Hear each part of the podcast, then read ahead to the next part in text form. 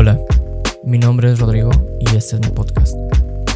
Hago este podcast con la intención de presentar gente increíble, gente interesante, que nos hablen de sus pasiones y de cómo aman lo que hacen. En este episodio les quiero presentar a una gran amiga que nos habla de lo que más disfruta, el fútbol y cantar. También exploramos memorias de nuestra amistad y hablamos de cuál fue nuestra etapa favorita estudiantil. Y nada, así como la última vez, espero lo disfruten. Aquí está el episodio.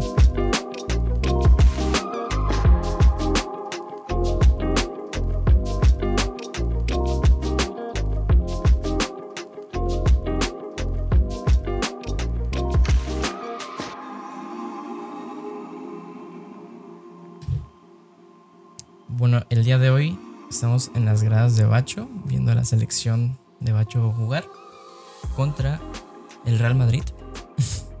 y estamos comiendo chetos Flaming J.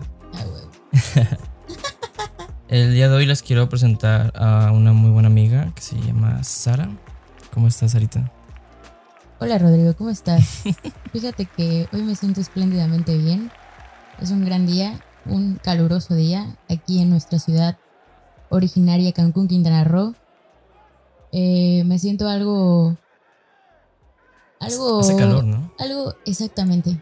Algo irritada un poco por, por el sudor, pero todo bien. Todo bien. Todo bien porque estamos viendo a nuestro Bachilleres 1. Ganarle al Real Madrid 10 a 0 Así es. en los primeros bicho. 15 minutos. Ah, bueno, ya no está bicho, pero ahorita lo volvieron a contratar. De hecho, el profe Piña se puso en la Ah, cancha, se puso delantero y ya metió tres goles.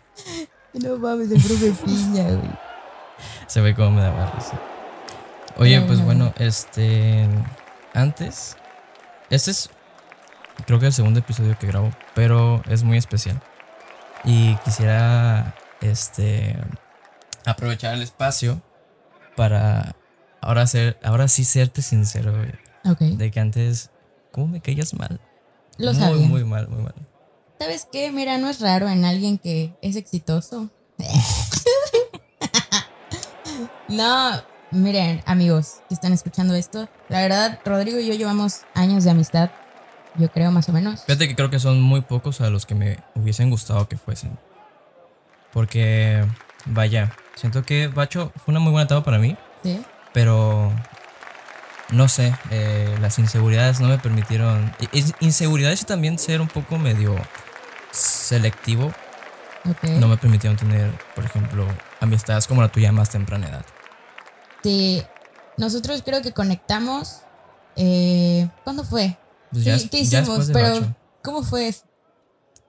Um, Estuvo raro, ¿no? Fue como muy de repente.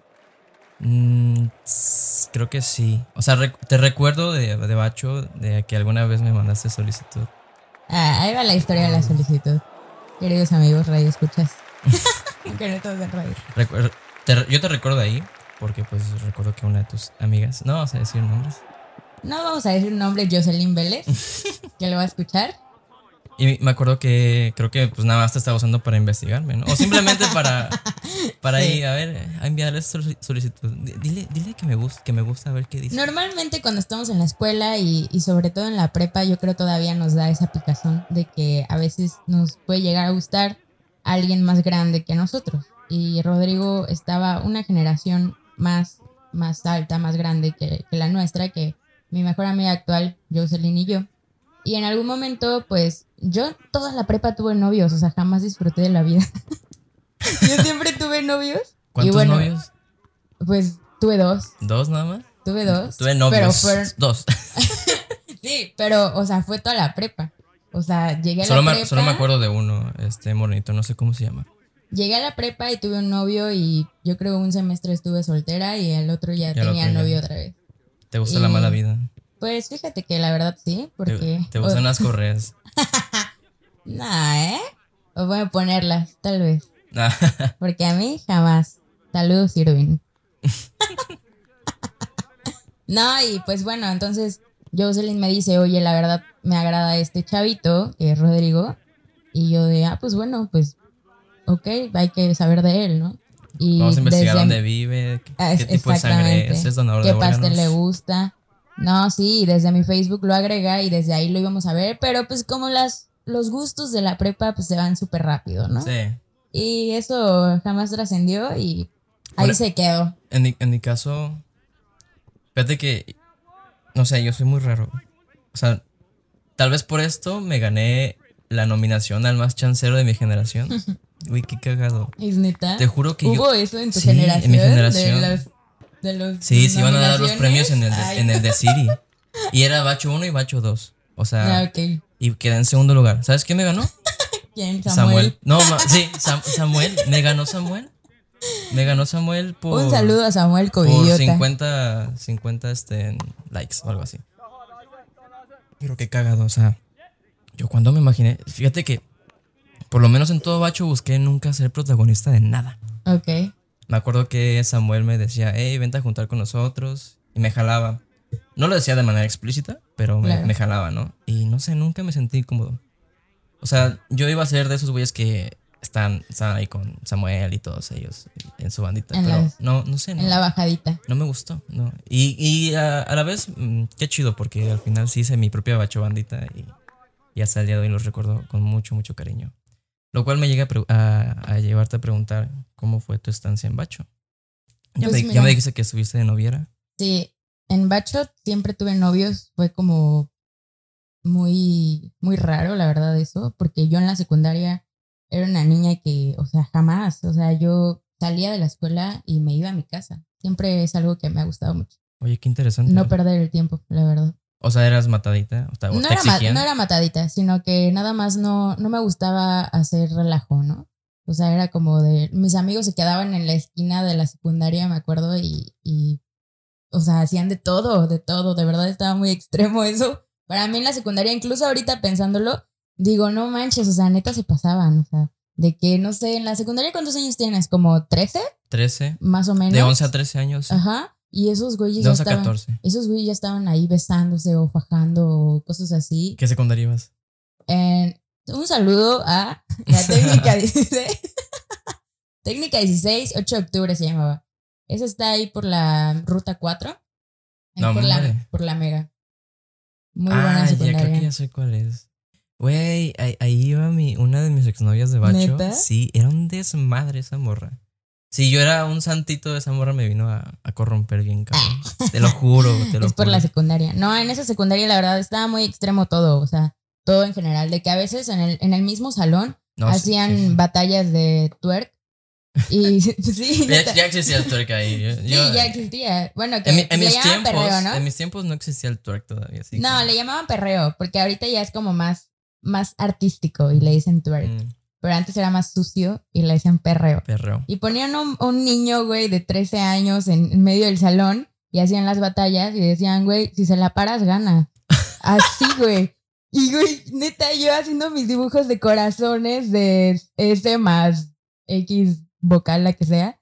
Era como de, no manches, ¿por qué están haciendo eso? O sea, sí estaba muy extrema la secu. la Yo verdad. que mi secu también. Yo sufrí la secundaria bastante porque. Porque, pues, pon tú que era la 15 de mayo. Ah, Creo que es medio ¿Cuál es esa? Es la que está ahí portical. Ah, ya, ya, ya. Entonces, esa secundaria por la mañana estaba lleno de niños fresas. De hecho, la zona es fresa. Ok. Estaba lleno de niños fresas y este. Y era el paso natural que teníamos los de la el Lauterio Llanes Pasos, que es la primaria más cerca de ahí. Y este. Y todos queríamos estar ahí porque todos eran niños fresas. Tú los veías y, ah, mira, los, los de la secundaria son bien cool.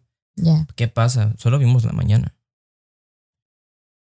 Yo voy un día a ver mis resultados de qué turno quedé, confiado de que todos quedamos en la mañana. Y lo primero que escucho es, de hecho Samuel estaba ahí porque Samuel lleva con Samuel en la Ah, primaria. Samuel estaba ahí y me dice, no ma, pobre vato. Y yo así de, Pobre vato. "Ah, pobre vato quién, pobre pendejo, ¿eh? ¿quién se queda en la tarde? Tú, a la vida. Se me vino el No mundo abajo, güey. Se me vino el mundo abajo, bien culero. A mí me pasó eso también en la primaria, pero con escuelas, porque yo iba, mi última primaria, porque yo tuve tres, o sea, fui muy cambiante de escuela. Mi última primaria me gustó muchísimo porque conocí grandes amigos que ya se me quedaron así hasta la fecha, ¿no? Y era una primaria pública. Entonces, este, yo voy a esta primaria que se llama Estado de Quintana Roo. Y está muy cerca de la técnica Qué 16 creativos, ¿no? y de la, exactamente, y de la Flores Magón. Entonces, exactamente, la que Es- está en la cava. Famosilla esa. Sí, más o menos. Y entonces todos se iban ahí, ¿no? Todos iban a la Flores Magón. Me acuerdo que en la primaria, en sexto, llega un momento en el que nos llegan con unos volantes y dicen, bueno, escojan qué secundaria quieren. Y ya dependiendo del cupo, les decimos si sí quedan o no. Nada más pongan el nombre. Y ya, pues mi mejor amiga, que en ese entonces se llamaba Carla, me dice, oye, Patti, porque yo soy Sara Patricia y en, en la primaria me decían Patti. Güey, yo no sabía Siempre, ese pedo. ¿Neta? Hasta No. ahorita me estoy enterando. Toda mi primaria me dijeron Patty, o sea, es un bonito nombre, me lo puso mi mamá, que cabe recalcar que me lo puso por Patty Chapoy, pero bueno, eso es otra historia. Vaya, qué, qué curioso. Ya sé qué oso. Pero este, Yo no quería decir ningún un al saludo a pero bueno. Que tal vez esté escuchando esto. No, y me dice mi amiga, oye Patty, vamos a la Flores Magón, porque nos queda cerca de nuestras casas, ¿no? Ah, sí, vamos, vamos. Y pusimos nuestras opciones ahí en el papelito y ya cuando nos llegan los resultados, todos, todos, literal, todos los de mi salón iban a la Flores Magón, menos yo. Yo me fui a la técnica 16 junto con otra amiga que, que ni siquiera era mi amiga, pero en la secundaria ya nos tuvimos que ser amigas porque éramos las únicas conocidas. Sí, ¿no? era ese, ese ese vínculo. ¿no? De primaria. Y no, sí la sufrí en la técnica 16. Yo también quedé en la tarde al principio, porque ya fue como que no me quería inscribir, entré en depresión de, depresión de niñez, de por qué mis amigos están en otra escuela. Pero Güey, ahorita que lo hizo así, no lo había analizado, pero a mí sí me, me pegó fuerte la verdad ¿Sí? en la tarde. Sí, Y, y no sabía lo que venía. No sabía. O sea, para mí, la secundaria era según, no, pues ya hay que empezar a planchar uno su propio uniforme, Ajá. hay que empezar a perfilarse para lo profesional. hacer Que- bien que- las tareas, sobre Exactamente. Digo, yo en la primaria siempre fui de 10. todo. Ok. Y aunque no lo creas, parece que este podcast es sobre hablar de Samuel. yo competía con, con Samuel. vez. Yo competía con ese güey en, este, en ver quién sacaba más dieces y más nueves. Con Samuel Sí. Herrera. Es- ese güey era un era de los mejores de la clase de la No primaria. manches. Aunque no aunque usted no lo crea. Aunque usted no lo crea. Así era. Samuel Herrera, que recientemente su más grande logro fue salir en Covidiota. Yo quería ¿Sí salir ahí también. Sí, se veía muy divertido. No puede ser. Irresponsables. No salgan en cuarentena, por favor. Sí, no hagan esto. Ah, Nosotros porque ya tenemos COVID, no sí, pasa nada. ya, y también SIDA. Ah. Ah, sí. No, pero sí, este, sí era yo muy aplicado y creí que la secundaria, pues por lo mismo que iba a ser más cabrón, tenía que ya tener otras responsabilidades. Y Claro. qué verga. La neta es que no, es un pinche desmadre. Sí, es un desmadre total la secundaria. Yo también la pasé así. Y ya hasta donde me puse las pilas, yo creo un poquito, fue en la prepa. Ya era más serio y aparte porque conoces, yo siento profesores más serios. Ya te tratan como un adulto. Sí, y de hecho cuando encuentras profesores que no son serios, ¿cómo te, te molesta? A mí, a mí me molestaba Sí. bastante. Se me hacía Sí. inconscientemente, yo pensaba que estaba perdiendo el tiempo. O sea, es como, Sí. ah. digo, también la prepa es Yo creo un- chance al, al- en primero, ¿no? No lo piensas. Ajá. Pero ya estás en tercero o cuarto y dices, Te das oye, cuenta, oye, ajá, ¿Cómo es que esta clase sí está más disfrutable que la anterior? Si es la prepa, ¿no? O sea, se supone que hay un estándar de calidad. Pero también ya crees y te das cuenta que está lleno de burocracia y.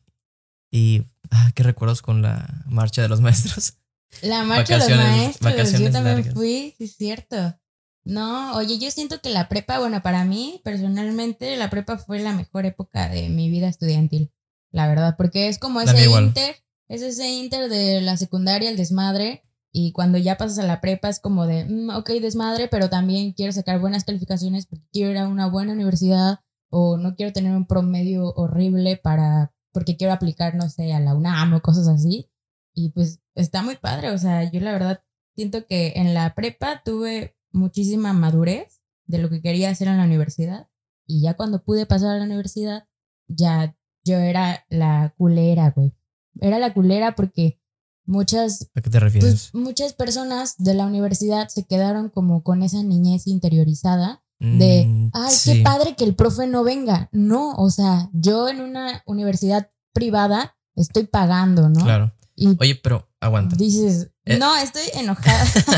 Es un tema que quiero tra- tratar, pero quiero que finalicemos primero con lo de Bacho. O sea, Bacho. Bacho, una de las mejores etapas de mi vida. Conocí a mis mejores amigos actualmente. O sea, te sigues viendo con ellos. Sí, no manches. O sea, yo creo que fue la, las mejores personas que conocí ahí. Incluso hasta a mi novio actual, Irving, lo conocí ahí, conocí. que nos cagábamos la madre también. Pero lo conocí ahí, ¿no? Entonces, yo creo que, que te, sobre todo ir a una escuela pública, entre comillas, como bachilleres. Uy, pero qué calidad tiene. de- exactamente, o sea, que aparte que es chido, que tiene buena calidad, es reconocida, es, la mejor del estado. Aparte de todo eso, yo creo que lo mejor de que sea pública es que conoces un buen de gente. sí. O sea, está padrísimo. Y me gusta que tiene este filtro natural de que tienes que chingarle. Sí. O sea, yo recuerdo que casi la cagué y reprobó las materias necesarias para irme al CESAI. Nada más que por suerte una de esas fue orientación. La verdad es que. Y esa ¿Quién, no cuenta. quién- quién le presta Yo atención a también reprobé orientación? orientación. Pero pues era la cuarta y este, tendrías que nada más puedes reprobar tres si no te vas. Y pues Sí, sí, sí. esa la reprobé también, pero no contaba, así que aquí, aquí ahí, ahí nos quedamos un buen rato más. Pero sí es una de las mejores prepas de aquí de Cancún. Me da, me da pena a veces cuando digo que soy de bachilleres allá en el DF, porque pues allá en el DF. Allá no, ¿verdad? Allá es. Mm, no vamos a decir el equivalente acá, pero es mala. O sea, Sí, es como un reclusorio para jóvenes. sí, sí. sí. Y, pero aquí por lo menos. Aparte de que hay un chingo, ¿no? Sí. Hay un chingo de No, hay un chingo de escuelas. Sí. Pues bueno, es la ciudad más grande del país. Pero sí, concuerdo contigo que bachilleres fue una de las, de las escuelas, de las etapas más padres, más Sí. bonitas. Yo igual ahí conocí Sí. a mis amigos más entrañables. Y este. Y aparte, pues, uno, uno aprende ahí a responsabilizarse bastante. Sí, bastante. Porque aunque no te guste hacer tareas que a mí no me gustaba, eh, pues tienes que hacer lo mínimo para quedarte. Porque hay muchas cosas buenas que son extra a, a aprender. Por ejemplo, los amigos, la gente, el ambiente, eh, el convivir con profe- profesores que muchos te enseñan más allá de su materia.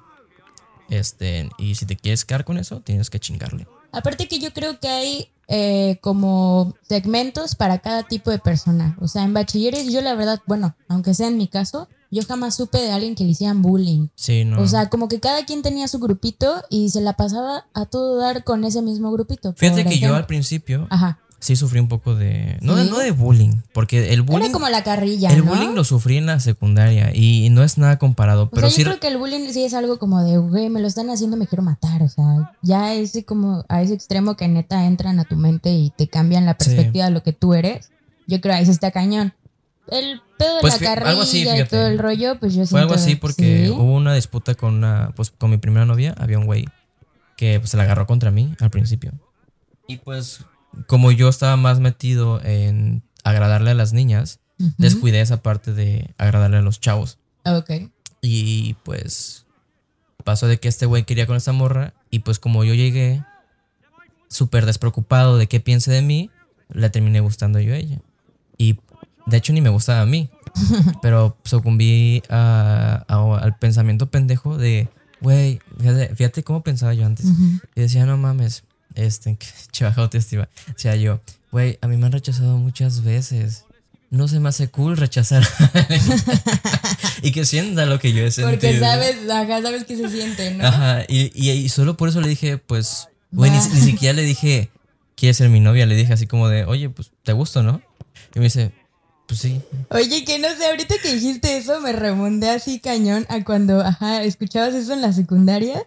Uy, güey, te daba una sensación en el Sí, cuerpo así de, no manches, Hace- ¿qué está pasando? Fíjate que es, es- eso lo he pensado cuando trabajaba en el aeropuerto. Había un güey grande que se parecía al señor Burns y le gustaba una de las supervisoras. Y como que sí había algo, ¿no? Y la supervisora estaba, wow, o sea, estaba muy bonita, profesional. Y tú decías, no, hombre, es, es como algo inalcanzable. Porque no solo es bonita, es chingona. Sí, Y, y el güey, pero tenían química y el güey la saludaba y se quedaban hablando y regresaba con nosotros y decía, güey, es que me siento como juvenil. Y yo, y yo recuerdo, güey, es que tal vez no soy tan viejo como tú, pero sí recuerdo que en la secundaria cuando alguien te gustaba, Sí. era otro pedo. O Y- sea, inclusive en la prepa. Cambias cañón, Sí, sí, sí. Uno sí, se vuelve más frío con la edad y eso es algo triste. Sí, cierto. Tienes mucha razón con eso. O sea, yo creo, o sea, no es como que te quedes sin corazón de que, o sea, ahorita si me dice alguien que le gusta, pues no voy a reaccionar, ¿no? Pero yo creo que ahí había muchísimo más emoción. Sí. Entonces, porque son tus primeras experiencias. Inclusive las, las malas emociones, las negativas, se sentían Sí. bien cabrón. Yo Sí, recuerdo que llegaba aquí y me ponía a escribir sobre la chava que no le gustaba y, y cómo a mi compa sí le gustaba, porque yo recuerdo que tuve una experiencia bien culera en la SEGU que tenía un mejor amigo, que actualmente es mi amigo y lo quiero mucho, ¿no? Pero este, yo decía, no, es mi mejor amigo. Ya hablamos tres veces hoy y es mi mejor amigo. sí, sí pasaban, güey. Y, y me decía, es, y yo le decía, oye, güey, en una nota le puse, ya sabes, las cartitas de la secu. Creo que hoy en día ya ni se usan, ¿no? Pero las cartas de la secu. Sí, cierto. Le, le ponía y le decía, oye, fíjate que me gusta esta chava. ¿Y qué crees? Al mes ya eran novios. Yo decía, hijo de la no verga. manches. Pero él no tuvo la culpa, la verdad. ¿Por Eh, qué? Él, fíjate que él es una persona muy antipática y aún así la morra estaba atrás de él. Aparte creo que en la secundaria todavía, bueno, no sé, yo siento que, por ejemplo, yo tenía amigas que nos gustaba el mismo y, o sea, nosotras sí decíamos así como de, ay, hoy me saludó o a ti te saludó hoy, qué padre, y nos emocionábamos las dos. Era como que nos emocionábamos por el logro de Ah, la pero otra. no anduvieras con él porque... Ajá, exacto, yo creo que ahí ya es Ya otro tema. obviamente. Pero sí, cuando te gusta alguien, yo creo más en la secundaria o primaria, sí es más pasada. Sí. Bueno, en la prepa ya es cuando cambia. Sí. A mí me da mucha tristeza ver que esas parejas que se ven bien cabrones, o sea, bien enamorados, decía, wow, van a, se van a casar saliendo. Porque, quieras o no, uno ya está un poco más maduro, ¿no? Sí. Y hoy en día los veo por separado y digo, verga, ya. Ni siquiera se les ve igual de felices con sus actuales parejas y no sé, me, me entristece bastante. ¿Neta? Sí. ¿Tú ves eso? Sí. Yo, o sea, Porque es cuando el amor está más puro también, ¿sabes? sí. Y ya cuando uno crece, yo soy, yo, yo me declaro culpable cuando digo, ya no pienso en alguien que me haga sentir bonito, sino pienso en alguien que le vea futuro o le vea, no sé, algunos rasgos que me, me hagan pensar, creo que esta persona sería la idónea para iniciar una familia, por ejemplo. Y yo creo que también todos nuestros ex o parejas que hemos tenido antes super han influido en lo que tenemos ahora, porque lo que tenemos ahora se supone que es donde hay menos errores de los que ya cometimos antes, ¿no? Sí. O sea, por ejemplo, si el de antes, no sé, un ejemplo estúpido, me decía preciosa, pero a mí no me gusta, yo actualmente ya experimenté eso y no voy a estar con alguien que me diga preciosa. O sea, es, es un experimento, o sea, padre. Son donde se dan los amores, yo creo, puros porque no piensas en nada más. Sí. Y ahorita, en, exacto, en el fuego, ¿no? En exactamente. y ahorita es donde todo. sí le piensas muchísimo y yo creo que es más importante porque a pesar de pensarle y buscar y buscar y buscar, si estás con una persona es porque neta quieres estar con esa persona. ¿No Es crees? verdad, Sí. Bueno, así son mis consejos del amor. Para más información, Bueno, y para finalizar con Bacho, sí. pues estuviste noviera. Exacto, estuve en el fútbol femenil. Es- Eso es lo que quería hablar, el fútbol. Estuve en el- es justo lo que te estaba diciendo hace rato, que yo creo que todos tenemos, o sea, todos teníamos nuestros clubs o nuestros tipos Mm, de ya. amigos. Todos teníamos nuestros tipos de amigos y por eso yo creo que nadie se sentía excluido, aunque sea esa fue mi etapa en la prepa. Yo era una No, persona... es un ambiente muy sano, Bacho. Yo era una persona, o sea, obviamente conocimos personas que tomaban y hacían de todo, ¿no? O sea, en la Pero al final, personas sanas, o sea. O sea, por ejemplo, yo, yo me quedé con esas personas como, o sea, en un grupo, ¿no? Dije, estos eran los que tomaban, estos eran los que hacían otra cosa, bla, bla, bla. Y pues yo que la verdad ni siquiera me dejaban, o sea, no quería, pero tampoco me dejaban ir a fiestas, ¿no? Entonces, mi ambiente en bachilleres fue muy sano, a pesar de que fui muy noviera, fue muy sano. Yo jamás tomé hasta los, de hecho, 19 años. Entonces, o sea, neta, y no era porque, no, mi mamá me va a ver, no, sino porque no se me antojaba o no quería, o sea, fui a fiestas obviamente en la preparatoria, Pero me ofrecían, pero no. ¿Por qué? Porque yo era la niña deportista, la de, no, este, le gusta mucho jugar fútbol y ya, o sea, era como que, era mi droga.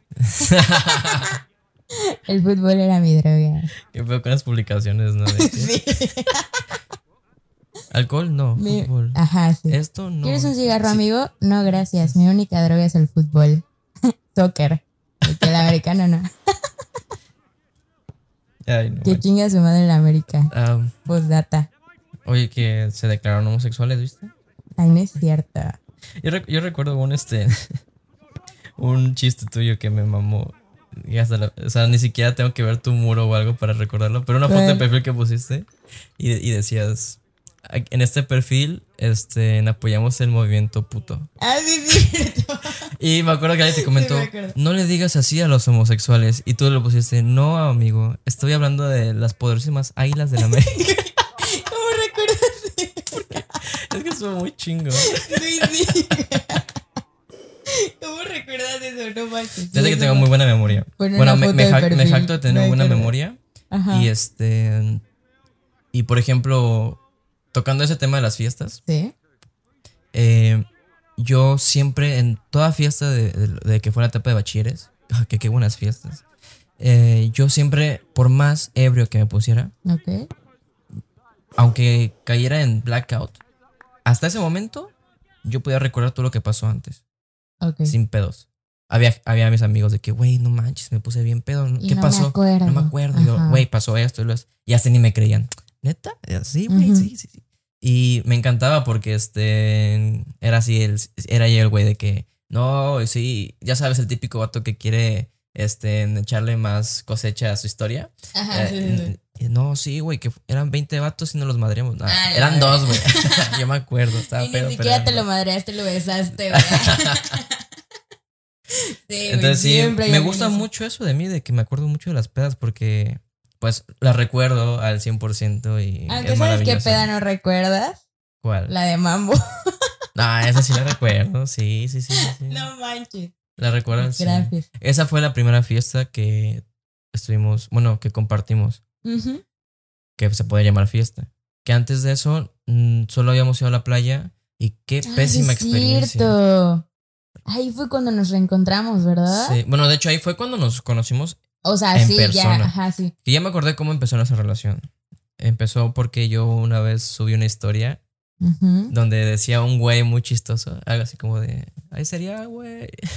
Y, y tú, lo- tú, no sé si te agradó esa frase o te estabas burlando y me comentaste en Instagram en la historia, güey. Y, y me dio mucha risa y este, y como que aparte de me empezaste a comentar muchas de mis historias Ok. y ya como que una cosa dio a la otra y nos pusimos de acuerdo para salir a la playa con unos cuantos amigos Sí, Y ahí fue.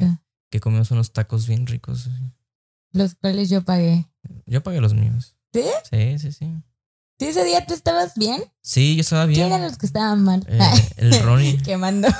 El, el Ronnie próximamente en ese podcast. Ronnie Cobo. para que cuente su, su historia. sí, para que cuente su versión. Pinche Ronnie se mamó. Se, que se llevó su. Se llevó tu nevera, ¿no? Sí. fuimos a la playa y nos llevamos un tequila. Y pues Ronnie, pues se le pasó ahí le la pasó, onda. sí, sí, sí. Y pues comimos, tipo. comimos unos tacos y todos pedimos así bien chido de que dame cuatro y no sé qué en la zona hotelera que bien pinches caros. pinches caros a la verga. Y al final, y- oye, no tengo Ajá, dinero. oye, no tengo dinero. Y nosotros, qué perro, ni qué tal vale si traía verga, justo, güey, o algo así. Y digo, yo no, yo no pensaba en que tú pagaras. Yo solo estaba pensando con Eric, oye, güey, ¿traes barro para pagarle? este güey?" Dice, No, yo tampoco traigo dinero. Vete a la verga. Sí, dije, nada, ya, Rani, vámonos. Y pues resulta que, ah, o sea, antes de irnos a la playa, pues yo compro una hialerita ahí del Oxxo. Que este, yo dije, ah, pues está chido, me la quedo, porque pues yo la compré. Pero ya al llegar a mi casa, ya cuando nos estamos repartiendo todos en nuestras casas, pues ellos van a dejarme primero. Y ya quiero bajar mi hielera, la cual traía lo que quedaba de tequila, pero de que era un, o sea, un chirris, era cualquier Sí. cosilla. Ya ni traía nada ahí. Y se lo llevo. Y el Ronnie de que no, no me voy hasta que me des la hielera. Y yo de, Ronnie, no manches, o sea. Y ya se la dejé, pero, pero pues bueno, y sí quiero otra, ¿eh? ¿Sí? Ah. Cabe recalcar que en esta ¿Que con otra? velada, eh, Con otra me refiero a otro, otro Yakult. sí, estamos tomando, Frappé de Yakult. estamos tomando agua. Ah. Sí, no crean que es nada más. No, sí, la verdad, gran experiencia esa vez. O sea, a pesar de que... Bueno, no, que, que pero estuvo. Ajá, a pesar de. Bueno, o sea, por ejemplo, para mí, ¿no? A pesar de que estuvo medio.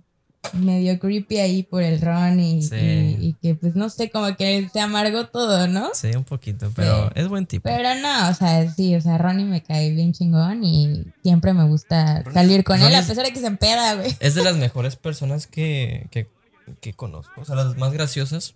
Yo sé que si él está en una fiesta, me voy a divertir. Sí, la neta, sí. Es muy espontáneo y no sé, como que no le da pena nada.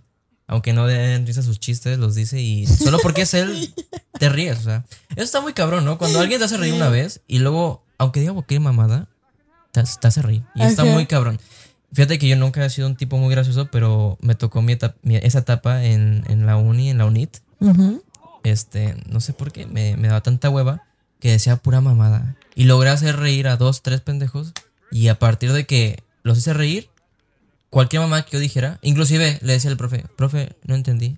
Ah, no, no mames, qué pedo, lo estoy diciendo de verdad, no entendí, ayúdame, por favor. Sí. Por favor, alguien explíqueme.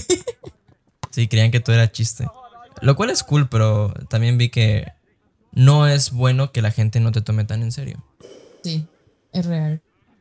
Pero más que eso, o sea, que te tomen en serio, yo creo que, no sé, o sea, está chido que se rían y todo el rollo, pero como que siempre haya un límite, ¿no? Ujú. Porque hay veces, así como dices, que por ejemplo estás enojado o cosas así. Por ejemplo, una situación hipotética, un güey se empedó hasta su puta madre que es tu amigo, y pero no porque te haga reír vas a decir, oye, qué chistoso. O sea, siempre razón. debe haber límites y que creo que hay gente que no los, No los respeta. Ajá, sí. la neta. Pero, Pero- bueno, nos saltamos de bacho. Sí. No, bueno, no, ti- tiene un poco de, cola- de este, en esto de las fiestas. Porque te quería preguntar qué diferencia hay entre ir a una fiesta, ver que todo el mundo está hasta su madre, no tomar porque eres deportista. Ok. Este, fíjate que ahorita que dijiste eso me acordé una vez que estaba con una amiga y me ofrecieron marihuana en el techo. Y yo así de, no, no, no, soy nadador, no puedo fumar. Soy nadador. Y me alegra porque, digo, me salté esa experiencia bien pítera en una azotea bien culera con gente que no conocía.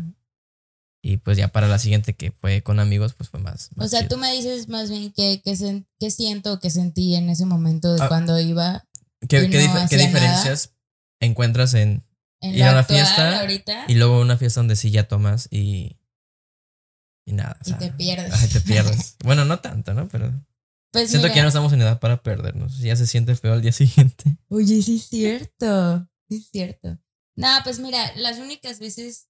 Obviamente, actualmente he ido a algún que otro convivio o fiesta. No actual por el COVID, pero me refiero a estas fechas. Sí, sí, eh, en la que ajá no tomo, ¿no? Porque tal vez tengo mucho sueño, porque trabajamos todo el día, o porque sí pasa ya de Güey, que. es triste. o a veces es dices, ¿sabes qué? Prefiero no ir porque la neta quiero dormir. O sea, está bien, está cool y te entiendo. O sea, ya ves que digo, güey, tengo sueño. ¿Sabes que Me tomo una o dos. no. Mejor, ¿no? Hasta aquí.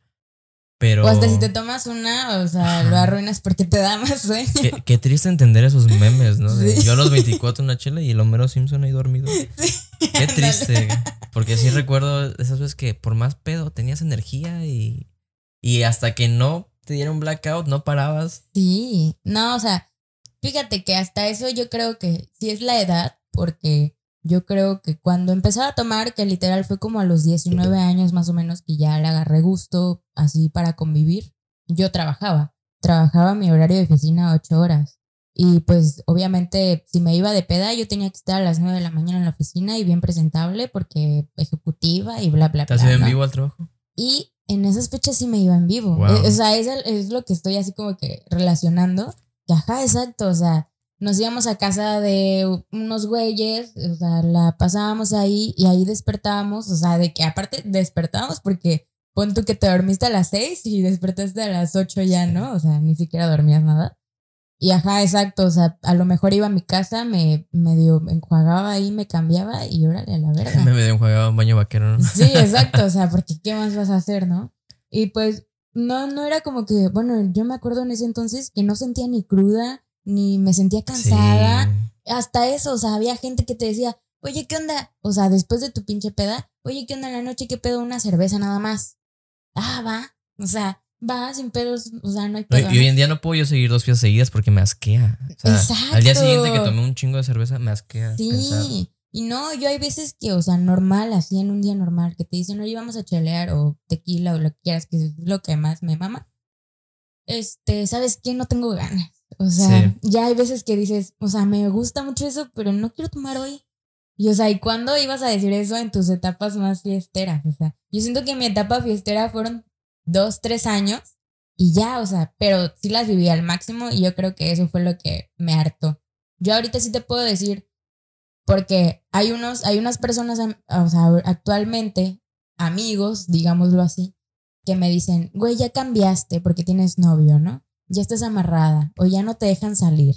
Y yo de, güey, no, güey, simplemente es porque no quiero, güey. O sea, hay gente que neta no entiende que como que esa etapa a lo mejor ya pasó y son de esas personas que viven esa etapa como por 10 años, o sea, que ¿eh? siguen así a sus 27 y o sea, no es como que diga, ay, qué, o sea, desagradable persona, sino que nada más es como de que, güey, o sea, al chile, si tú a los 27 no puedes entender que yo de 23 años no quiero tomar, o sea, ¿qué pedo contigo? O sea, es como, no mames. A lo mejor y tal vez en esa época puedes regresar, yo creo, a cuando pon tú, ¿no? Lo dejas, dejaste la fiesta a los 23 y a los 30 ya quieres volver a echar el pedo y todo el rollo, ¿no? Pero una persona que está constantemente desde sus 17 así hasta toda su vida, o sea, yo la neta sí la veo como algo que es un problema, o sea, como una enfermedad o algo así, o sea. Pues no una enfermedad, pero no sé, bro, ya actualízate, o sea, madura un poco. Exacto, no es, no es como que yo diga, ay, güey, la edad te hace aburrido. No, sino más bien, güey, piensa en otras cosas. O sea. Sí, porque solo piensas en pistear y la fiesta, pues está. O tal vez tú tu vida haz lo que quieras, pero, o sea, no, no, porque hay gente que, ay, güey, pinche aburrida. O, ay, no mames, ¿no aguantas o qué? O sea, que a huevo que esté chingando, o sea, nada más respeta un no y ya, o sea. Sí. Sí hay gente así que bueno, para mí sí es desagradable. A mí se me ha pasado que ahorita que he estado aprendiendo un poco más de este pedo de la producción audiovisual y sobre todo de diseño, que me metí muy de lleno en lo de diseño, había días que sí decía yo, es que tengo que avanzar con esto y rechazaba este, en fiestas. Claro.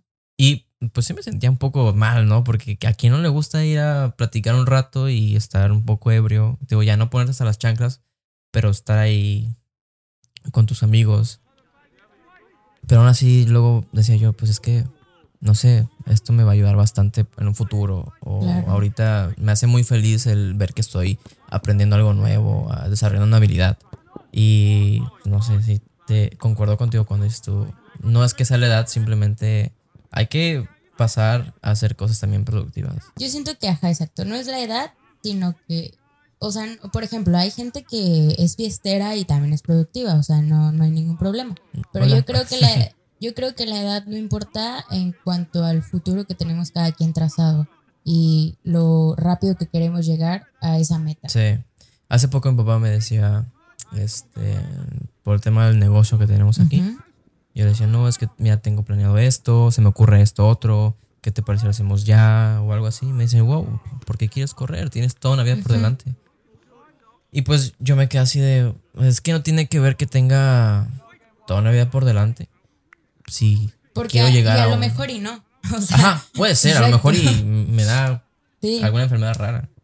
Este, y pues tengo que acelerar las cosas, pero vaya, hay mucho valor en el que alguien quiera hacer las cosas ya y no por desesperado, sino porque pues aspiras a cosas más grandes. Yo siento que, o sea, no quiero sonar white chicken, porque la neta, ¿no? Pero, por ejemplo, el tema del COVID, yo siento que a, algunos nos ayudó un poco. A mí, por ejemplo. A algunos nos ayudó muy poco, y digo poco, y no te voy a decir así como de, ay, yo no viví este pobreza, por ejemplo. O sea, a mí también me faltó el dinero, o sea, me está faltando, me está afectando en el, en el pedo emocional también. O sea, yo también estoy sufriendo por el pedo de la chamba y todo ese rollo. Pero yo creo que el COVID a muchos nos sacó qué queríamos hacer en verdad. Wow, qué bueno que lo menciones, eh. qué bueno que lo menciones. Yo creo que este tema del COVID, o sea, muchos, muchos dijeron, güey, voy a hacer música, güey, quiero grabar videos, güey, o sea, obviamente todo en la casa. Quiero grabar un podcast. Quiero grabar un podcast y aquí estamos. O sea, eso, eso yo siento que, que nos ayudó mucho a todos, a, en verdad, porque decíamos, güey, ¿qué tal si me muero mañana? ¿O qué tal si jamás quiero hacer esto que traigo en la cabeza y que ahorita que tengo tiempo lo estoy haciendo? O sea, tampoco quiero crucificar a, las personas que ahorita tienen tiempo, pero a lo mejor no tienen ganas porque el COVID, verga, afecta muchísimo emocionalmente. Pero a las personas que se levantaron y dijeron, güey, al chile sí puedo, aunque esté partiéndome la madre por dentro, la eh, depresión o lo que quieras. O sea, lo hicieron y qué chido, o sea, muchas felicidades porque está padre cumplir los sueños que traes ahí atorados. Porque, y te diste cuenta en algo que ni siquiera sabías que iba a pasar. O sea, así como dice tu papá, ¿no? O sea, ¿para qué corres si tienes toda una vida? Pues quién sabe, o sea, a lo mejor y mañana viene un pinche tsunami, güey, y nos morimos todos a la chingada. Creo que es imposible que haga un tsunami aquí, pero, entiendo tu punto. pero entiendes, ¿no? sí, y, fíjate que me, me llama mucho atención eso que dices, porque, vaya, yo no quiero sonar irresponsable, ¿no? Pero pues, no sé, es que yo siento que muchos temas de los que enojan a la gente hoy en día, por ejemplo, que nacieron a raíz de lo del COVID, son temas que a mí se me, hacen, se me hacen viejos. Y se me hace como que la gente sobre Digo, está bien cuidarse, pero este siento que somos una sociedad, por lo menos aquí en México y aquí en Cancún, este, que es lo que me toca vivir, que nos vamos mucho a los extremos, sea o no sea necesario. Y, y por ejemplo, yo mm, no es que me la había despreocupado, pero con una conversación con un amigo le dije, güey, no es que yo no diga que el COVID no exista, es una mamá que digas que no exista. Es como si yo dijera no tengo SIDA, el SIDA no existe. o sea, obviamente existe, este, pero así como el SIDA y otras enfermedades, yo todo el tiempo estoy tratando de estar sano. O sea, si no quiero tener SIDA, voy y no me meto con alguien sin condón o que sepa yo que no conozco. Este, aparte de eso, me hago mis análisis porque si ya me chingué, no chingar a otras personas. Claro. Este, y si estoy enfermo, trato de pues no estar eh, cerca de, de, esas personas para no chingarlas y viceversa. Entonces, vaya, no sé. Eh, yo todo el tiempo busco estar sano. Claro. Pero sí me, me, gusta eso que dijiste de que mucha gente con, este, con esto, pues, agarra la onda. Y, y qué cool. La verdad se me hace muy padre porque hace poco cumpleaños y tuiteé. Cada cumpleaños ya no es una fiesta, sino es un recordatorio de que hay que dejar de procrastinar. Porque, pues, nunca sabemos qué va a pasar mañana, ¿no? Y, y, a veces por pena o por vergüenza o otras cosas, o porque creemos que tenemos mucho tiempo, no hacemos lo que queremos. Yo toda mi vida he querido hacer algo de lo que yo diga en mi lecho de muerte. Qué chingón que lo hice. Sí. Y pues, por ejemplo, esto del podcast, llevo mucho tiempo queriéndolo, bueno, no el podcast exactamente, pero hacer algo, hacer algo porque pues tú sabes bien que no soy una persona extrovertida y siento que los medios audiovisuales son una ventana para que yo pueda expresarme, pero nunca había encontrado qué, hasta ahorita que es el podcast, vi una oportunidad increíble. Ya punto que si no escucha mucha gente esto, pues da igual, pero el chiste es decir en, en un futuro donde me encuentre en una cama sin ya ahora sí que nada que hacer por delante y diga, güey, qué chingón que lo hice. Y me pasa lo mismo porque, o sea, yo toda mi vida en mis trabajos godines, en una oficina y lo que me da dinero y ahí estoy. O sea, yo la verdad me siento cómoda con, con mis trabajos, con los trabajos que he tenido, la verdad es algo que me gusta hacer porque sé hacerlo y está padre. Pero lo que es mi sueño, la verdad no es. O sea, a mí me encantaría, no sé, ser la mejor cantante de México, punto. Ok. Y ahorita con el COVID dije, pues no manches, ni siquiera puedo salir al parque, o sea, porque la verdad sí nos cuidamos mucho. Ni siquiera puedo salir al parque, pues ¿qué hago? Pues sabes qué, o sea, tal vez no tienes mucho, tienes tu celular y, y tienes tu voz, va, grábate y a ver qué sale. Y ya con el tiempo, por ejemplo, ya ahorita ya tengo mi aro de luz, ¿no? Ok. Y, o sea, estás trabajando en Exactamente. Y en, en, en este mes ya tengo mi micrófono. Y entonces es algo que, que dije, pues la neta está chido como que invertirle a lo que neta realmente quieres hacer y que yo la verdad me di cuenta en esta etapa. O sea, tampoco quiero sonar tan, tan de que nada me afectó en la vida y soy súper rica. No, pero fue algo que... Yo creo que todos tenemos nuestras propias batallas. Sí. Y... Aparte. Y vaya, el hecho de que no te, no te haya tocado lidiar con las mismas que otras personas, pues no te demerita en lo absoluto. Pero me llama mucho la atención eso que dijiste porque, pues tú tuviste esa experiencia de bacho donde estuviste en la selección, por, inclusive jugando fútbol. Por ejemplo, ¿de qué viene todo eso?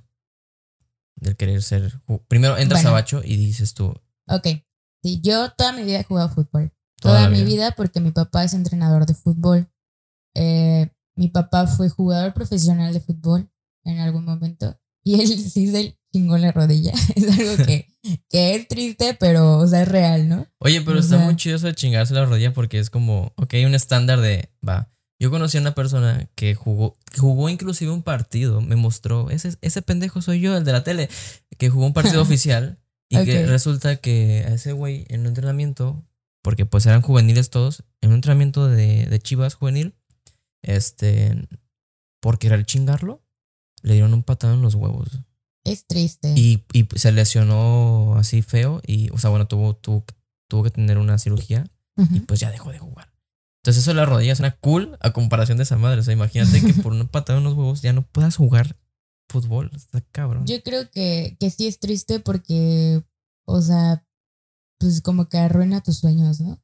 O sea, es algo extemporáneo que dices, güey, o sea, ¿por qué, no? Te hace, te hace preguntarte, como, ¿qué hice para merecer esto? Entonces fue algo, fue Yo, algo yo quisiera entenderlo porque yo nunca fui bueno en fútbol y jamás tuve ese sueño de, de ser jugador de fútbol. Sé que puedo decir, la mayoría tiene ese es, sueño, algo, ¿no? es algo muy común en México, sobre todo, porque tenemos Sí. una afición cañona. Sí, una cultura futbolera muy cabrona. Sí. Entonces, ayúdame a entender. Por ejemplo, tú que desde toda tu vida Me encanta el fútbol porque, o sea, no sé, yo, yo siento que ya es familiar. Y más que eso, porque a mí me dio mucho gusto y, y un, o sea, mi infancia estuvo muy chingona debido a que mi papá me inculcó el fútbol. Yo no iba a jugar fútbol en la vida, pero un día mi papá, su equipo, no estaba completo. ¡Wow! su equipo no estaba cool. completo. Y me dice, ¿sabes qué, Sara? Ponte el uniforme y órale, métete. Te paso con otra credencial, lo que se le conoce como cachirul. ¡Hala! Mira. Entonces yo entré como cachirul, pero yo no sabía jugar nada, o sea, yo no sabía ni pegarle al balón. Fue como que De que Ponte nada más el pie. y- ponte ahí y ya, completa el equipo, ¿no? Porque no vinieron. Ah, bueno, está bien. Y ya a raíz de eso mi papá me empieza a llevar a los entrenamientos, luego mi papá empieza a tener filiales, equipos propios, y ya yo estaba ahí. Conocí muchísima gente y eso está padrísimo, o sea, tener amigos que también les guste el deporte y a lo mejor ahorita están de contadores, pero tú te acuerdas de ellos y los tienes en el Claro. Face o algo así y comparten la misma, el mismo gusto por ti del fútbol, ¿no? y Sí se vio. sí, sí escuché. Eso fue una botella de jugo. Sí. Cumex. Ay, Jumex. no, sí, y entonces está padre que incluso actualmente, pues tengamos ese, o sea, compartamos ese gusto, ¿no? Eh, ya luego de, de mis experiencias con mi papá, pues ya llega una edad en la que yo ya no puedo jugar con niños, porque jugaba mixto, ¿no? Y ya llega una edad en la que ya tienen que ser puras niñas, y ahí empieza la mala leche, ¿no? O sea, ahí empieza lo malvibroso. ¿A qué te refieres? A ver. O sea, conoces morras, que yo creo en la vida en general, ¿no? Pero ahí conocí cuando empecé a jugar con puras niñas, yo creo que tenía como 11 años, que es la edad límite en la que puedes jugar con niños, y empiezas a conocer morras bien groseras. o sea, ni siquiera en el aspecto de yo soy mejor que tú, sino de, oye, a esa niña no le hablen, porque es nueva. Y es como de, o ¿Te sea, hicieron eso a ti? Sí, a mí, a mí me hicieron infinidad de veces eso. Y está feo porque en el mundo deportivo las mamás influyen mucho. Sí. Las mamás... Yo creo que en todo. Yo creo, eh, y, o sea, no solo en el deportivo, ¿no? Por ejemplo, más bien en grupos, en grupos que se hacen de sus hijos, de cualquier Sí. disciplina, Siempre en buscan baile que o lo sus que hijos quieras. cabrón. Siempre es como de, oye, ¿por qué esa niña la metes más? O sea, y es como de, señora, yo soy el entrenador, ¿no? O sea, no es como que me dé dinero o algo así, o sea. Y siempre, siempre existe esa rivalidad. Y entonces, pues ya a raíz de eso, que yo desde la secundaria empiezo a jugar con niñas, pues ya en la prepa, yo ya entro a la selección directamente de bachilleres, porque el profesor en ese entonces, que, bueno, no sé si sigue ahí, que es Julio, el de la selección de mujeres, ya me conocía desde antes. Oh, vaya. Él normalmente cuando conoce niñas le dice, oye, yo te quiero en la selección de bachilleres, porque bachilleres en, en femenil, no sé ahorita, pero en ese entonces era lo que representaba totalmente bachilleres, porque eran las que ganaban, eran las que se iban a regionales, a nacionales. Tuve varias amigas que estuvieron en la selección. Y- Yo en ese entonces no ajá. nos llevábamos, Sí. pero por ejemplo te conocía porque jugabas Y me acuerdo que tenía varias amigas que salían contigo en fotos y, y recuerdo que esa generación, entre, por ejemplo, entre la tuya y la mía, Sí, era muy buena generación de chavas. sí. Incluso cuando yo entré a bachilleres, el primer equipo que estaba de hombres también era muy bueno. Era muy bueno y ya con el tiempo se empezó a... Sí. Bueno. O sea, no sé, ¿verdad? La verdad no sé la razón por la que empezó a debilitarse. Yo, yo llegué a representar a bachilleres también. ¿Sí? En una selección Eh, ¿Pero de qué? de voleibol. Ah, de boli, sí, Sí. cierto, tú jugabas. Sí, sí, me, me gustaba. Está bastante. padre, ¿no? O sea, está padre todo ese ambiente. El estar en una selección está muy Sí, cool. ¿no? Si algún día tienen miedo de aplicar a su selección de la escuela, No, no lo hagan. O sea, o sea, no tengan no miedo. tengan miedo. sí, no, No, no, no, no. No, no tengan No. miedo, apliquen. Porque, por ejemplo, yo era muy. No era, o sea, no era malo en voleibol, pero no era de los excelentes.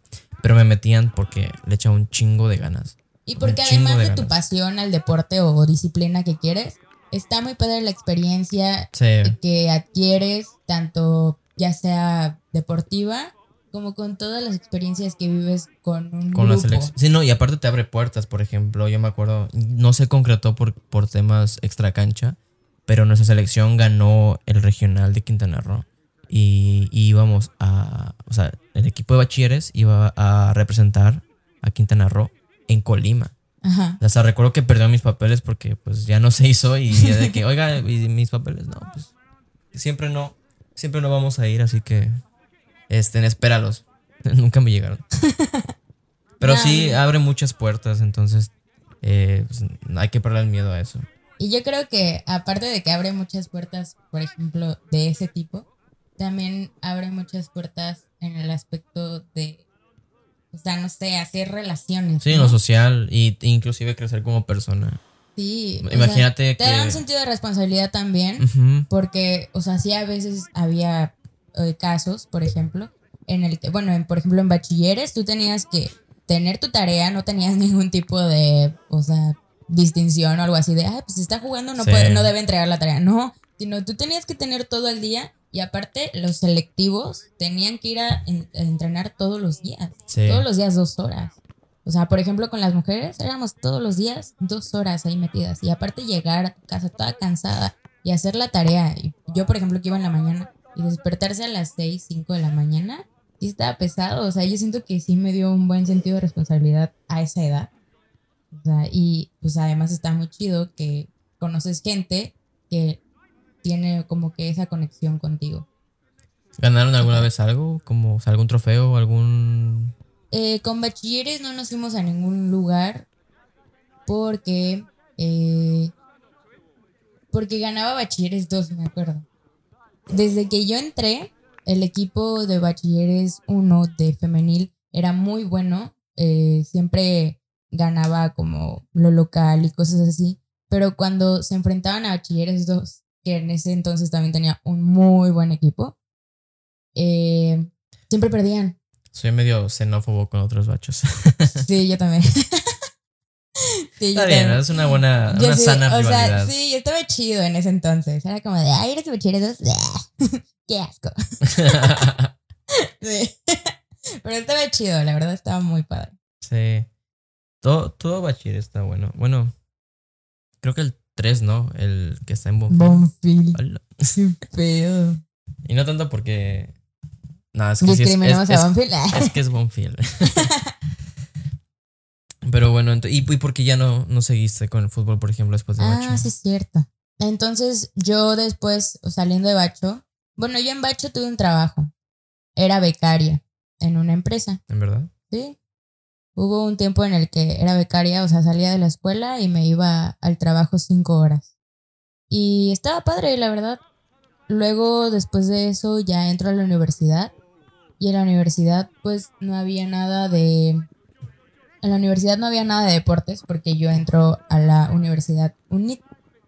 En la UNIT, eh, yo nada más hacía tareas y aparte trabajaba también. No era becaria ahí, pero ya tenía como un trabajo de ocho horas.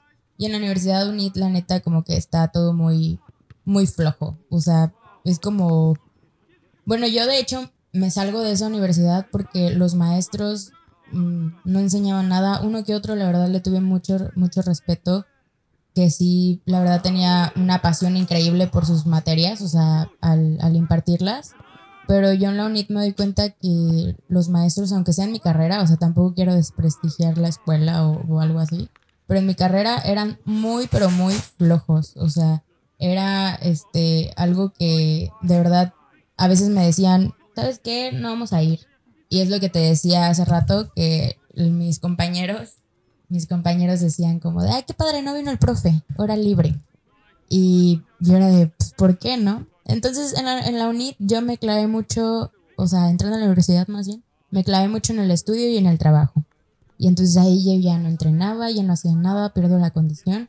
Y de repente un día darle la gran noticia y maravillosa noticia de que van a abrir una liga femenil profesional.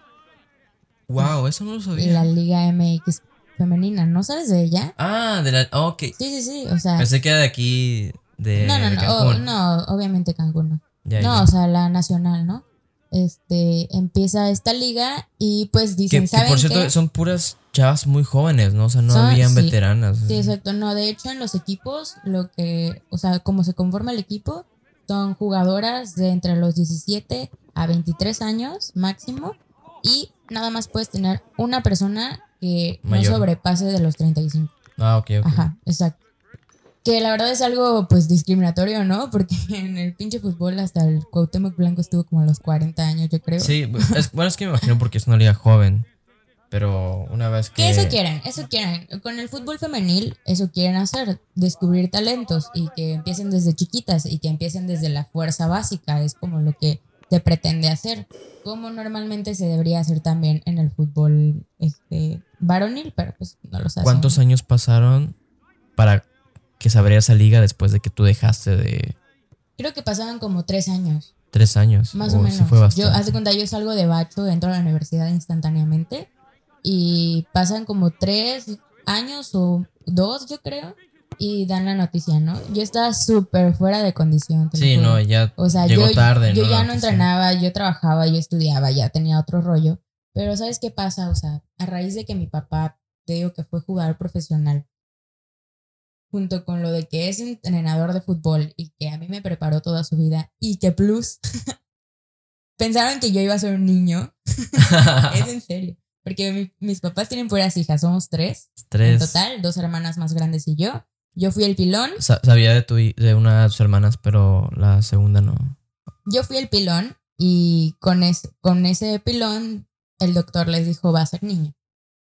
Entonces, pues dijeron, qué padre, o sea, no hemos tenido hijos. Y mi papá, que es súper acá, soñado del fútbol y que Sí. quiere tener un hijo jugando profesionalmente, o sea, yo también estaba frustrada en esa parte. o Oye, sea, antes de que continúes, ¿qué jugabas en Bacho? O sea, ¿de qué posición? En Bacho era contención, que es como Contención. un medio, Sí. Un medio... Claro, de- yo podría ser di- director técnico, ¿Sí? ¿eh? Sin ¿Conoces pedos. las sí, sí, sí, posiciones? las posiciones, Ah. todo. Me acuerdo de un partido que le dije, no, te apuesto que te van a sacar a este güey, pero como este güey no juega en esa posición, van a mover a este otro porque ese sí la, sí la conoce más o menos.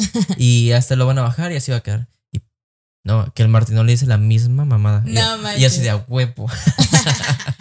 No, yo en Bacho era contención creativa. O sea, yo nada más me quedaba ahí en medio y recuperaba lo que era, pues, recuperaba el balón Y ya. y daba pases a a dónde, sí, contenciones, o eh, digo a los volantes o algo así, al delantero.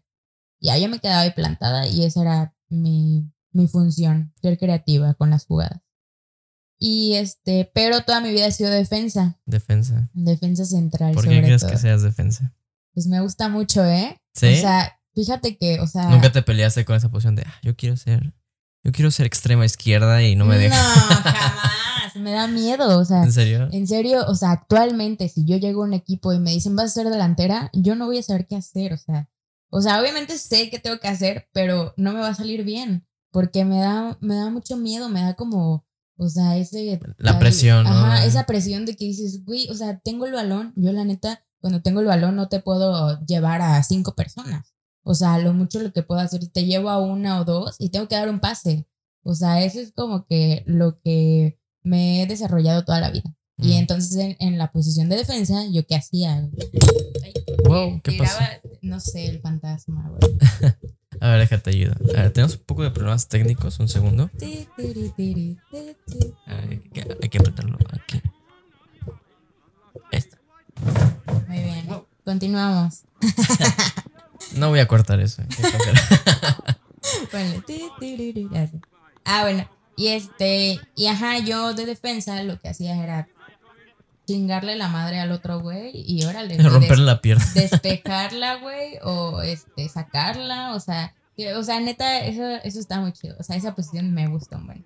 Y actualmente, si yo me meto a un equipo ya que ya lo es como de señora que existe todavía en la liga, eh, yo pido esa posición y está padre. A mí me gusta mucho.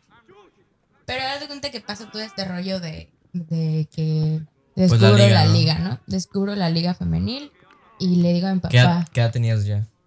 tenía como ¿20? 19, ¿Qué edad tienes ahorita? 22, 22. ¿De dónde eres? de Monterrey, Monterrey. ¿Qué parte de Así es. Monterrey? de San Nicolás. Ah, ¿Conoces? súper Sí. fresa. No, hombre, hasta creer. No, San Nicolás es, es acá, es entre lo barrio y, y lo fresco.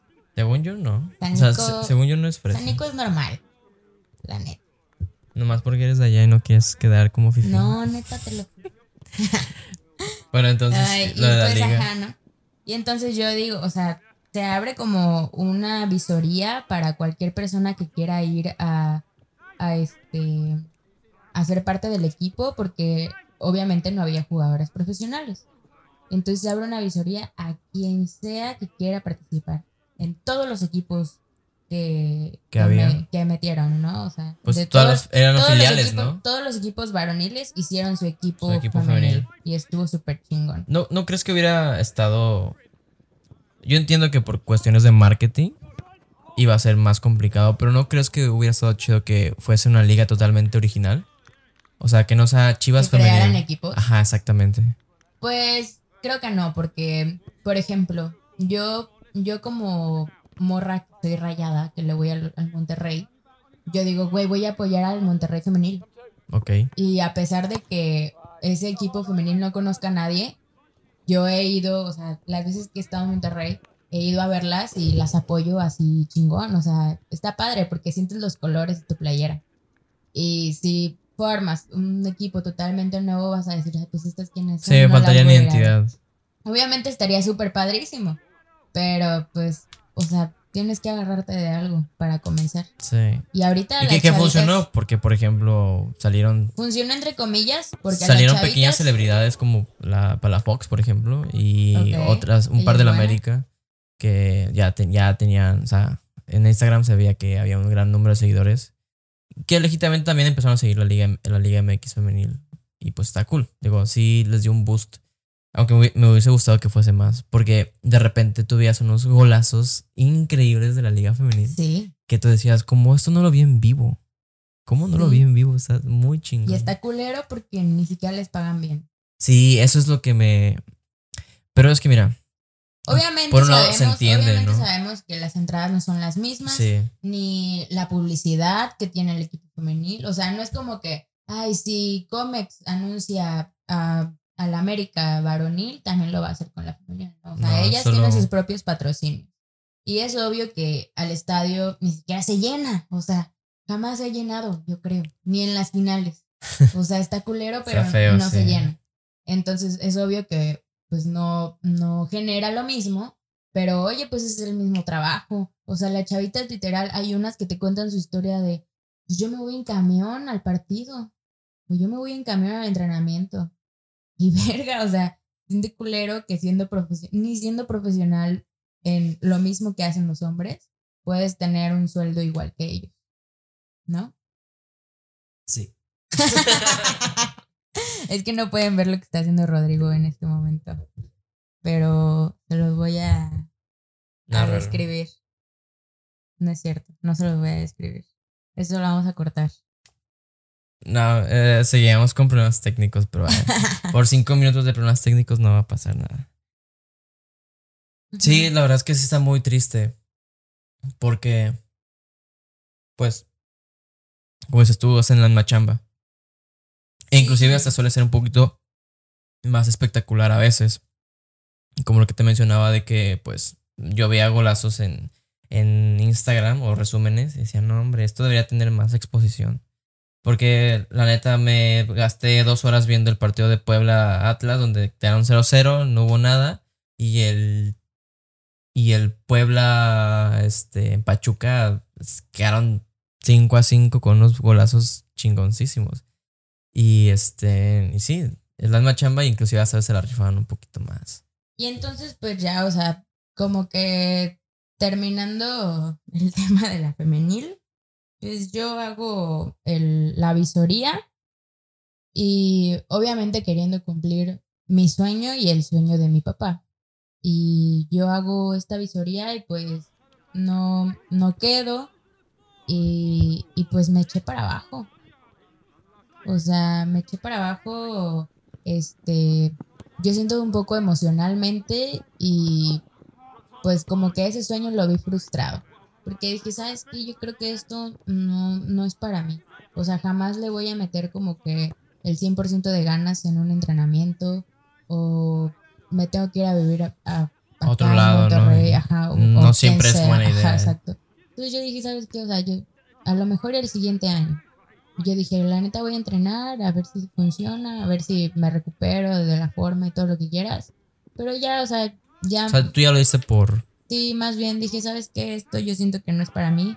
Obviamente lo, lo amo actualmente, amo este deporte y, me gusta mucho la pasión y la afición y cuando vas al estadio, o sea, está muy chido, está muy chido ese ambiente y que la verdad me gustaría que las personas que solo han vivido, no sé, por ejemplo, los equipos locales como Atlante, güey, que no, güey, que se vayan a Ciudad de México o Monterrey para que vean neta la pasión de los vatos que les maman. No, aquí, bueno, el Atlante siempre ha sido un equipo de tradición y me acuerdo que mi papá me contaba que el clásico, clásico antes, cuando él era niño, él era, era el Atlante contra el América, porque eran los pobres contra los, los riquillos.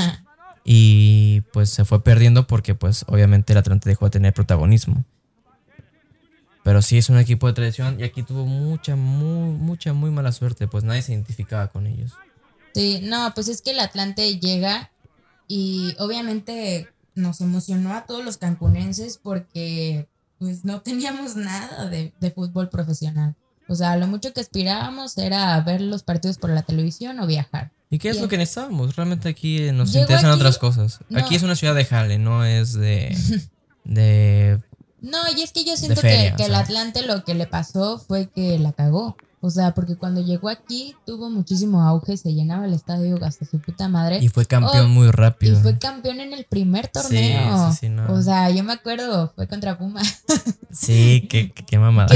yo le voy a Puma. o sea, yo dije, no manches. Y obviamente tú como aficionado de otro equipo, tú dices, ay, yo tengo que ir a ver a mi equipo cuando juega aquí contra Atlante, me vale madre Atlante. Sí. Yo creo que el Atlante tenía Sufrió también mucho de eso. Tenía sus aficionados, pero los reales, los de México. Sí. O sea, el Atlante yo creo que a lo mucho tuvo aficionados falsos por aquí, de que se compraban su playera y ya. Y ya, es como del equipo de moda. Y sí, fue un equipo de moda. Ajá, o sea, los reales son los de Ciudad de México y esos eran los que hasta veían sus partidos todavía por televisión. Y que ya me lo va a volver, dicen, ¿no?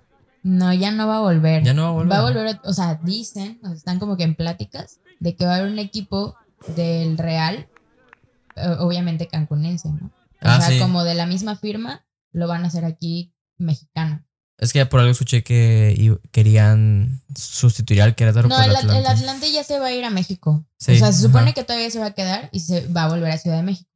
Pero este, el, ajá, quieren, quieren traer aquí, sí leí esa noticia, pero creo que es fake. Es fake. Sí, y, la que dicen porque que el Querétaro me cae bien. sí, porque dijeron, ¿por qué vas a traer un, equipo de otro estado aquí otra vez? O sea, ya viste cómo funcionó. Y no es como que tenga un equipo el nombre de su ciudad y va a venir aquí y Cancún lo va a super apoyar. O sea, ¿no? Y entonces se supone que el Real va a tener acá su firma, va a tener su equipo mexicano más bien.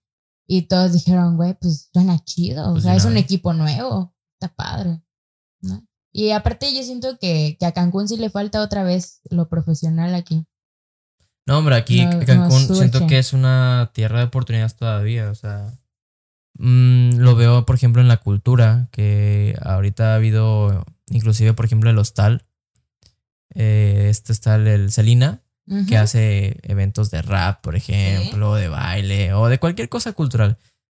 Es muy joven Cancún y siento que poquito a poquito vamos como que haciendo más cosas con él. No solo turismo, sino...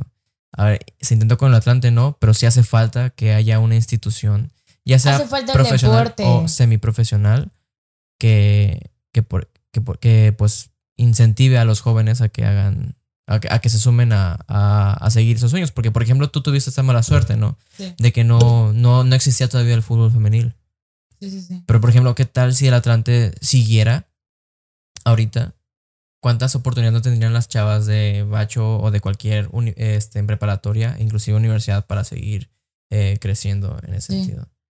Porque pues ya me quedó claro que tú dices que pues el fútbol ya no fue, fue, fue una de tus pasiones que ya no, no es un sueño a cumplir, sino simplemente... Sí, no, se- y, y lo, lo duro de esto en el deporte sí es la edad.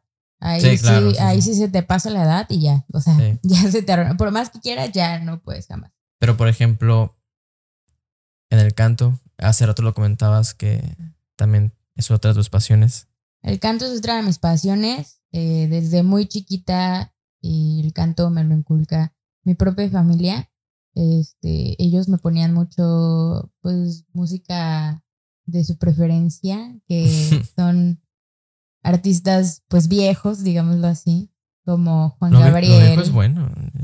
Juan Gabriel, es- o sea, en paz descanse.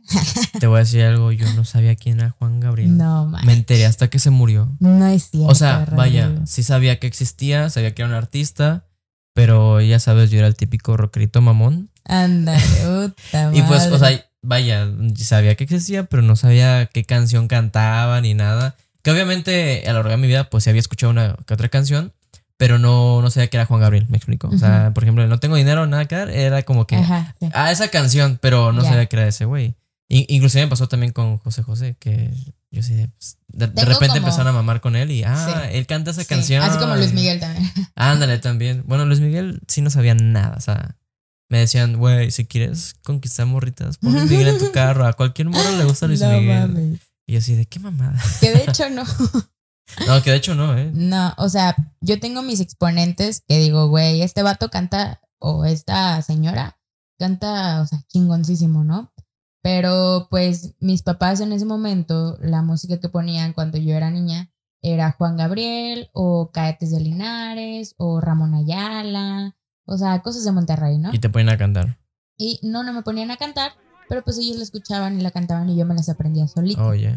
Y mi hermana, que en ese entonces tenía 15, cuando yo tenía como 5 años, eh, ella le gustaba mucho Alicia Villarreal.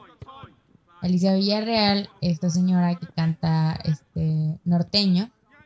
Y pues yo me aprendí todas las canciones de chiquita y pues eso, yo siento que ahí empecé como el tema de la repetición, porque mucha gente me dice, oye, ¿tú tomaste clases alguna vez?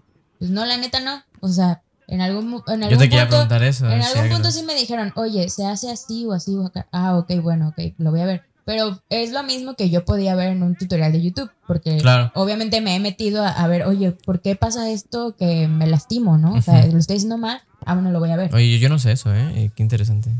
Sí, obviamente, o sea, existen técnicas para que no te desgastes de ahí las pinches cuerdas o, por ejemplo, que si quieres hacer una nota que tenga mucho aire, tienes que inflar bien el estómago, el diafragma, o sea, hay muchísimas cosas. Sí he escuchado ¿no? eso de que el, dia- el diafragma. Y por ejemplo, yo lo máximo que sé hacer en cuestión de canto es entonar, o sea, las, las notas. Pero Que todos, o sea, los que nos están escuchando, creo que llegaron hasta este punto, eh, sí. todos pueden cantar.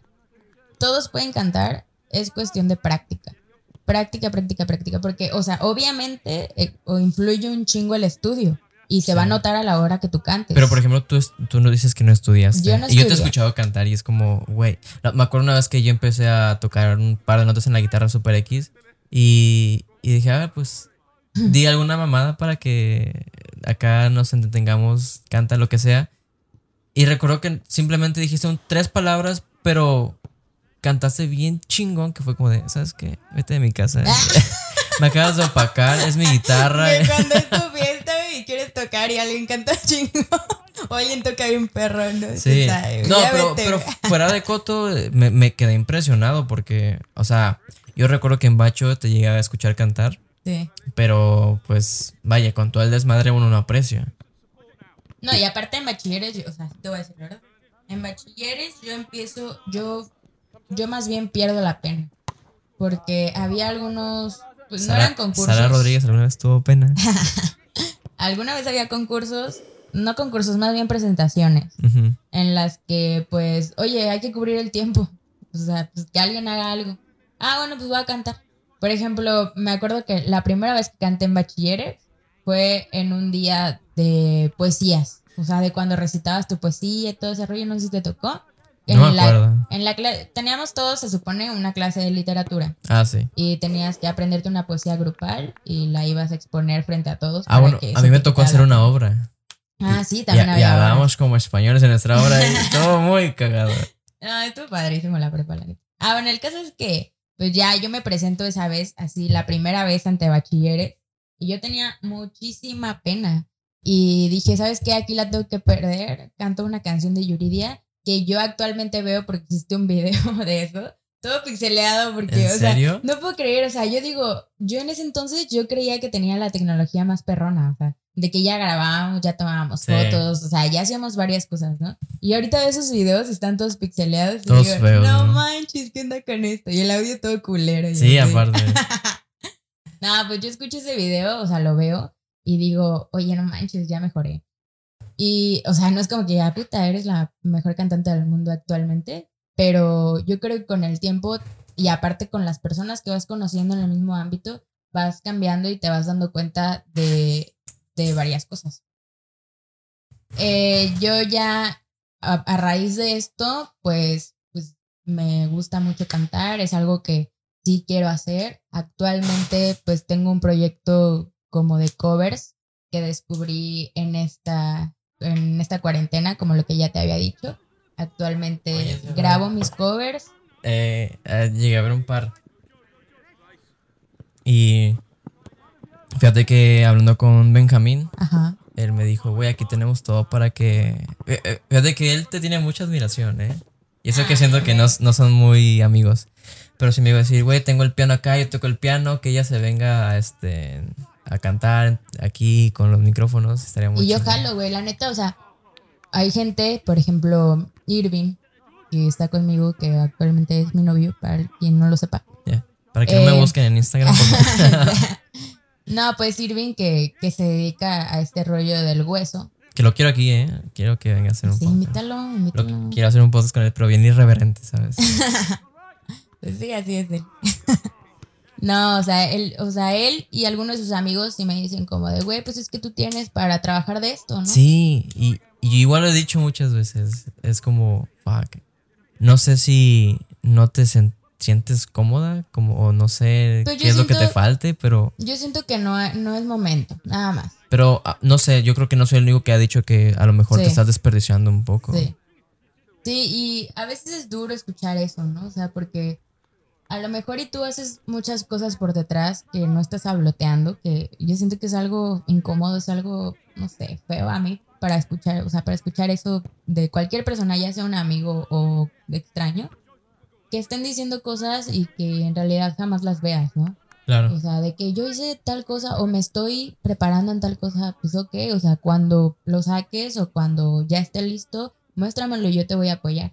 Entonces, pues yo siento que hay veces que, que Tienes mucha razón con eso. pues es que es algo que a veces incomoda.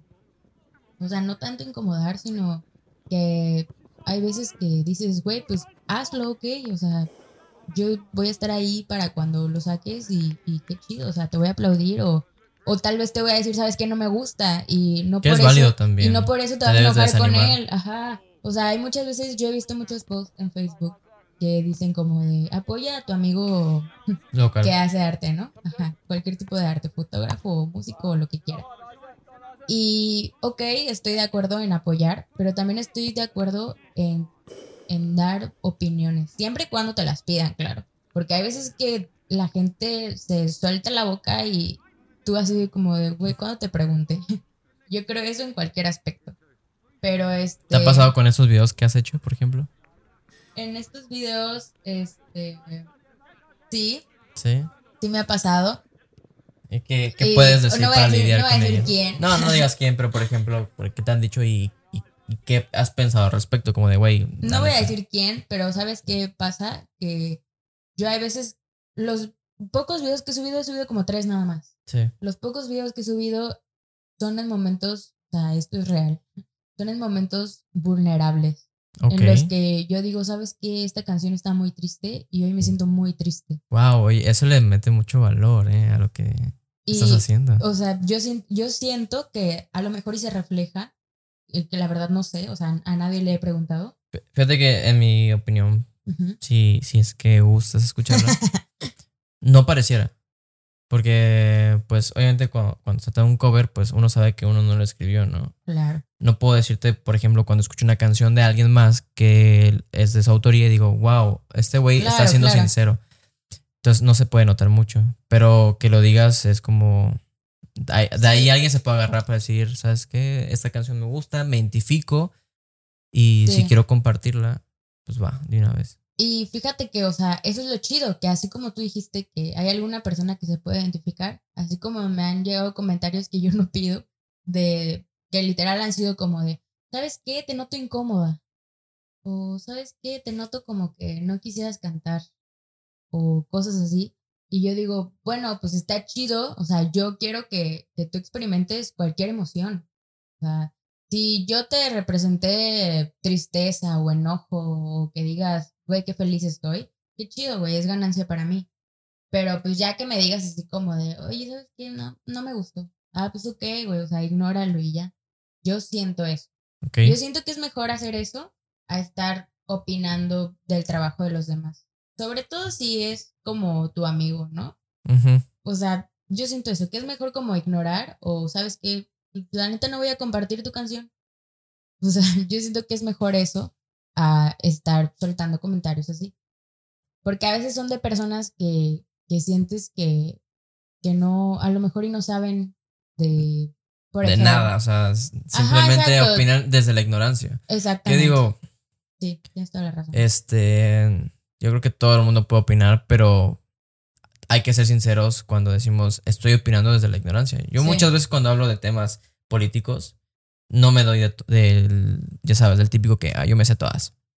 Pero sí, cuando opino de algo que a lo mejor me afecta, pero no sé muy bien del tema, si digo, güey, pues yo hablo desde la ignorancia diciendo esto. Ujú. Me- mm, ¿Puedo equivocarme o no? Y si me equivoco, agradecido de que me digas, hey, las cosas no son así. Sí. Que muchas veces no hacemos eso. Y cuando criticamos el trabajo de alguien más, menos. O sea, es como, ah, Y sabes qué, incluso no es como que digas, ay, güey, o sea, si alguien me escucha, como de, ay, güey, pinche niña, este, débil, no le gustan las malas críticas. No es como que yo, o sea, te digo, justo ayer, antes, antes de que empezáramos a grabar, le estaba contando a Rodrigo que ayer vi un podcast de unos comediantes y estaba Sloboski y Lalo Elisa Raras, buenos comediantes, y que ellos estaban hablando de los haters, ¿no? sí. que dicen, güey, ¿qué pedo con el vato que vio tu video, le da dislike y aparte comenta, qué culero, o qué culero video, ¿no? Es como de, güey, o sea, ya, ¿por qué? O sea, ¿por qué no ignorar? Y así como con no te hagas contenido, tanto daño a ti mismo. sí, así como contenido, o sea, también vemos, o sea, nosotros los mortales, lo vemos con las fotos en Facebook incluso, Sí, que, güey, sí. tú dices, güey, no mames, me siento bien diosa, güey. Y llega un vato a darle me divierte. Nada más porque le caes mal o porque, o sea, porque tú lo sabes. Sí. La verdad, la realidad. Que igual también nosotros podemos decir, "Ah, es- otra vez este güey, no. Porque como dices tú, hay veces que la gente critica sin pedirlo y lo que está diciendo, te das no cuenta te va a ayudar. no te va a ayudar, una, y dos, te das cuenta que lo que te está diciendo no, no tiene bases. O sea, Ajá, te está sí, diciendo sí, por decir. Sí. Es un no me gusta, pues si no te gusta está bien. Pero si dices tú, Ajá, no me gusta por esto y te da una retroalimentación válida, es como, ok, sé E que sabes del e tema incluso- y lo tomo. Sí, y muchas veces yo valoro cuando me dicen, oye, ¿sabes qué? Por ejemplo, ¿no? No me gustó esa cara, ¿por qué no tratas de grabarte frente al sol? O sea. ¿entiendes? Dan recomendaciones. Sí, claro. Y eso está mucho mejor a solo estar de hater diciendo, güey, Eh. suena bien culero. O Sí. sabes qué, no O me por qué lo hiciste si nadie te va a escuchar, si nadie te ve. Ajá, e- esos tipos de comentarios es a lo que me refiero, que, güey, qué innecesario. O sea, qué ganas de chingar nada más. Que a lo mejor... o Mejor sea, sería decir, oye, valoro tu esfuerzo, tal vez no llegas a un nivel de calidad que uno diría, wow, pero te recomiendo que hagas esto porque así yo te vería. Tal vez así me aburres. Y es como, uff, qué hiriente, pero ok, me estás diciendo Sí. algo válido que yo, puedo- que yo me puedo agarrar para seguir mejorando. Pero si me Sí. dices no me gusta simplemente porque, porque sí, pues realmente es como... Mm, Pues no me me- quieres mejor- apoyar. mejor o no sea, digas nada. Exactamente. Sí, eso es total a lo que me refiero. O sea, hay gente que nada más quiere chingar y la verdad, obviamente existen distintos tipos de, de cómo lo tomamos las personas. Por ejemplo, yo puedo decir, si yo tengo 30, me divierte en una foto que, no sé, me gustó mucho, a mí no me va a afectar para nada, o sea. Pero hay gente que, güey, llora, o sea, es, eso es lo malo, que Te no te pones... tristes, ¿eh? No te pones a, no te pones a pensar en lo que puede pensar Ah, o ya, puede ya, ya. sentir la otra persona. Lo tomé mal, pero sí ya te entendí. No, sí, no, no. Ah, no, o sea, sí. O sea, que hay personas Sí. que neta eh, las críticas y los comentarios se lo toman muy mal. Así como, por ejemplo, el tema de que eres gordo o algo así. Que, güey, la gente se la pasa criticando. Güey, es que tu salud, me preocupo por ti. Güey, es que estás pasado de peso. Sí, güey, pero la persona gorda o pasada de peso ya se vio en un espejo cinco mil veces. O sea, ya lo saben. No tienes por qué estarlo diciendo. Y si te preocupas por su salud, güey, mándale una dieta, güey. O sea, O ayúdalo eso- legítimamente, no solo estés ahí diciéndole. Exactamente. A eso me refiero con, con tratar de aportar en vez de restar. Sí. Ahí- Ahí sí estoy de acuerdo. Bastante. sí, sí, sí, sí, claro, claro. No, sí, la neta. O sea, esa gente no sé. ¿Y vas a, seguir, vas a seguir con esos videos? Sí, voy a. ¿Cuál es, cuál es tu objetivo? Bueno, ahorita que, que ya medio vamos a regresar a la normalidad, a la nueva normalidad, en la que consigo un trabajo otra vez, en la que estamos ocupados todos otra vez, eh, pues voy a tratar de, de que sea como un hobby, que sea un pasatiempo, pero irlo mejorando, ir mejorando la calidad y si en algún punto llega a gustarme demasiado en lo que quiero estar todo el tiempo metida ahí, pues sí, o sea, sí lo, sí lo haría. Fíjate que el, el- este episodio lo quería titular. El tener muchos talentos y no saber qué hacer con ellos. Sí.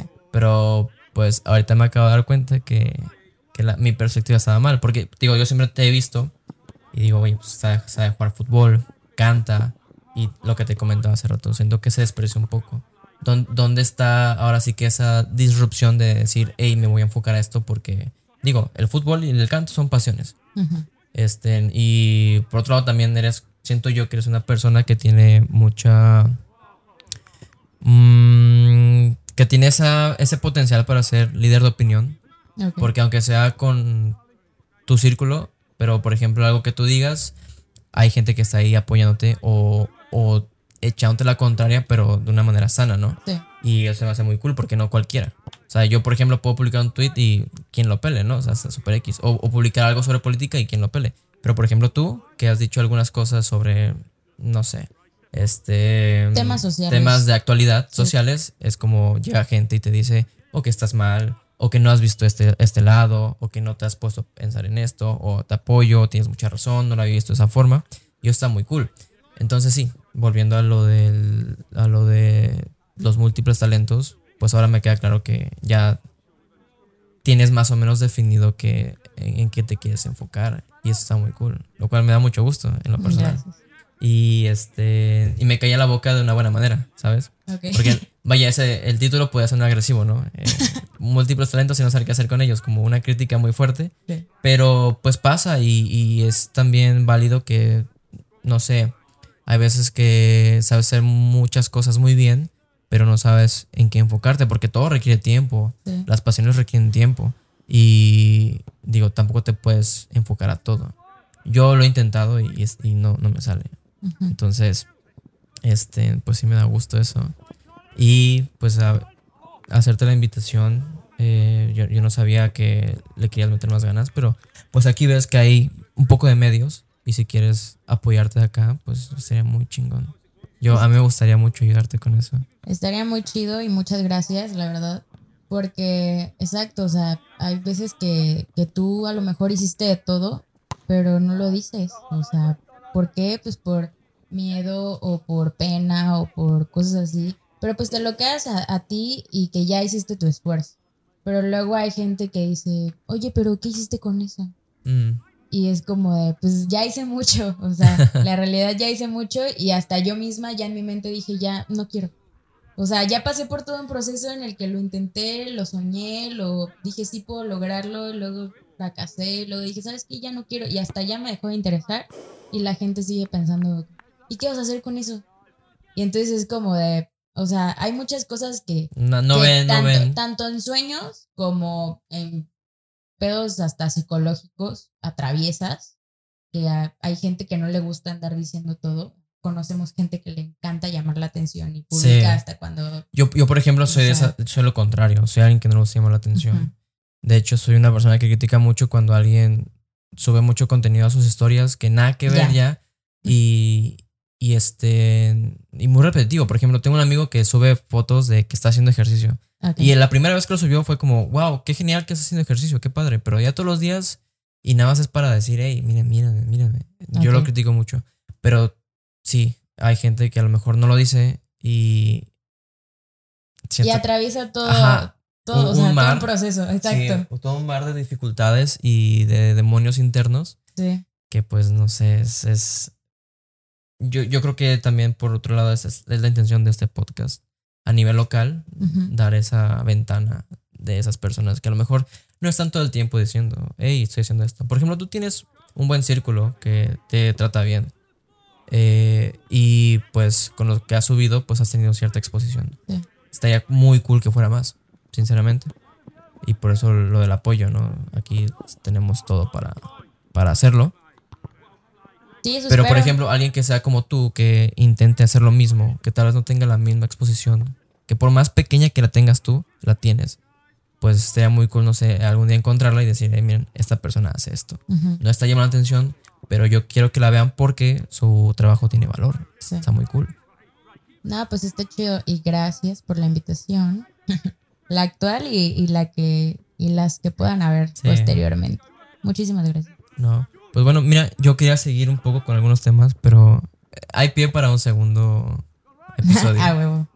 Un A segundo huevo, episodio Halloween. intermedio. Porque fíjate que mi objetivo también con el podcast es, una vez que muestre a estas personas, si se da que seguimos con las mismas circunstancias, el mismo equipo y las mismas oportunidades, mostrar en un año, por ejemplo, qué ha cambiado, qué, ha, Ok. qué ha- qué ha- qué ha seguido de la chido. última vez que, que hablamos. Y pues nada, entonces eh, planeo, pues no sé, un segundo episodio intermedio, no exactamente en un año, pero uno donde podemos hablar más de trivialidades Vale. que hay, hay mucho, mucho de donde, donde agarrarse. Ok, me parece muy bien. Pero bueno, por lo mientras, muchas gracias por haber venido este, y por apoyar también, porque fíjate que no es fácil, ¿eh? No es fácil. Y, y ah, esos son los primeros cimientos de algo que quiero que pues siga. Ahorita van a ser con amigos, por ejemplo tú, Este, y otros más, pero en un futuro quiero que sean personas que tal vez no las conozca al 100, pero que sé que hacen un buen trabajo y, y Sí. sería muy cool tenerlos acá. Sí, sobre todo, o sea, eh, o sea, siento yo que, que esto lo haces porque tienes, tienes amigos, yo siento, o sea, no lo digo por mí, ¿no? Sino en general, tienes amigos, o sea, chidos, que todos hacen algo. Sí, no sé. O sea, todos hacen algo. O sea, puede ser, no sé, desde hacer chicles hasta, no sé, tener una empresa chingona. O sea, y está chido eso, o sea, querer apoyar y, y darles, este, darles esta difusión y pues echar la platicada, está chingona. Sí, sí. La, platicar a mí me hace muy feliz.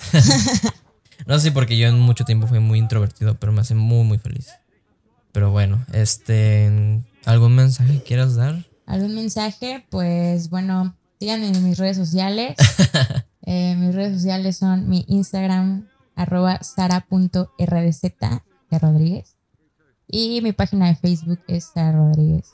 Y ahí, y sí, ahí tengo mi canal de YouTube, que también se llama Sara Rodríguez. Y pues todos están posteados en mis redes sociales, ¿no? Es- no hay pierde. Ay, ustedes son muy chicos con eso, la verdad. No hay pierde. Y pues ahí veremos qué subimos. Pues bueno, este, este fue el segundo episodio. Muchas gracias a las cinco personas que posiblemente nos escuchen. Nos van a escuchar más de cinco. ¿sabes? Espero que sí, la verdad. Pero bueno, hasta aquí terminamos. Nos vemos en el próximo episodio. Gracias, adiós.